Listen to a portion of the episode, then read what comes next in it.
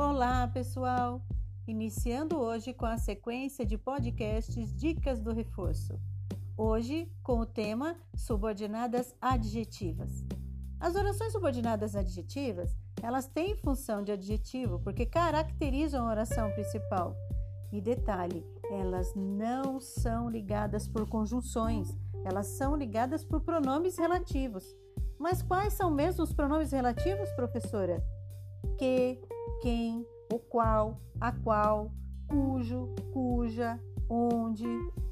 E como eu vou saber quando o que é conjunção e quando ele é pronome relativo?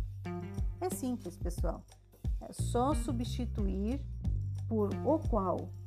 Se der certo, é o pronome relativo.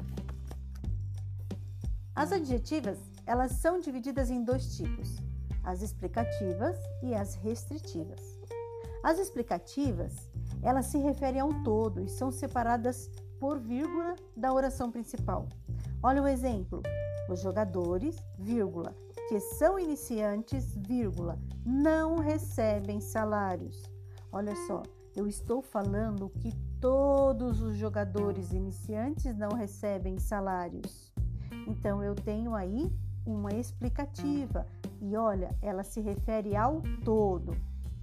Depois, eu tenho a oração subordinada adjetiva restritiva.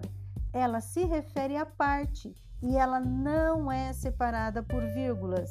Olha o exemplo: as crianças que vieram participaram das brincadeiras. Olha, foram todas as crianças? Não. Só as crianças que vieram participaram das brincadeiras. Então, fechando as dicas.